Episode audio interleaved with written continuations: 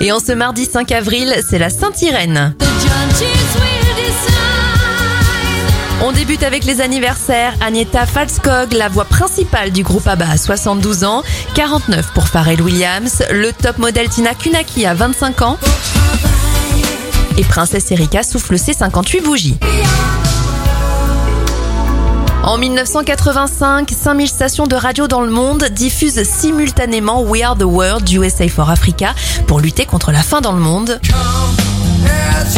Et pour terminer en 1994, c'est la disparition de Kurt Cobain, le chanteur du groupe Nirvana.